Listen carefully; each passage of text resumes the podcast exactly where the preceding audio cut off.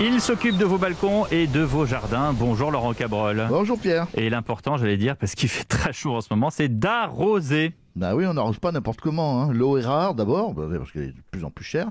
Et l'arrosage a toujours été un geste qui paraît banal et qui est maintenant un geste non seulement d'économie, mais il faut vraiment bien le faire pour que les plantes ne souffrent pas de maladies. Ouais, alors quand est-ce qu'il faut arroser? Bon, ça on le sait, on arrose le soir pour éviter l'évaporation et pour ne pas brûler les plantes. Ça c'est la première, première réponse. Mais il- encore faut-il la rappeler. Ensuite, on arrose au pied des plantes et pas sur les feuilles. L'eau pénètre directement dans la terre. Mhm. Et il faut arroser souvent ou pas?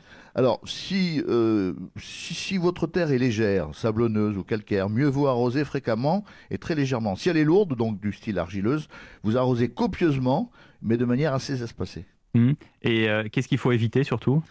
Ah, l'arrosage avec un jet sous pression, on abîme les plantes, on, on utilise trop d'eau. Vous savez, le, truc là, évitez également les, les asperceurs rotatifs, ou oscillant, tchoum, tchoum, tchoum. Pourquoi Parce qu'on mouille trop les feuilles, ce qui peut entraîner des maladies et surtout on dépense beaucoup trop d'eau. Donc euh, l'idéal, ça serait quoi? Bah, c'est la micro-irrigation, ça coûte un petit peu cher bien sûr. Hein, mais c'est vous, vous achetez des, des tuyaux percés et puis vous les vous laissez suinter l'eau grâce à des goutteurs et, et des petits asperceurs. On économise comme ça 50% d'eau par rapport à un arrosage classique. Il y a des, euh, des leçons, des, des, des choses que Ah. nous transmettent les anciens qu'on devrait savoir. Bah d'abord, les anciens, ils savaient que l'eau était gratuite, donc ils recu- recueillaient l'eau du ciel. Mhm. Mais surtout, ils avaient un- un de- une devise ou un dicton qui était génial, qui disait un binage vaut deux arrosages. Mhm. C'est-à-dire que quand vous retournez un petit peu la terre, ça vaut mieux que de- d'arroser deux fois.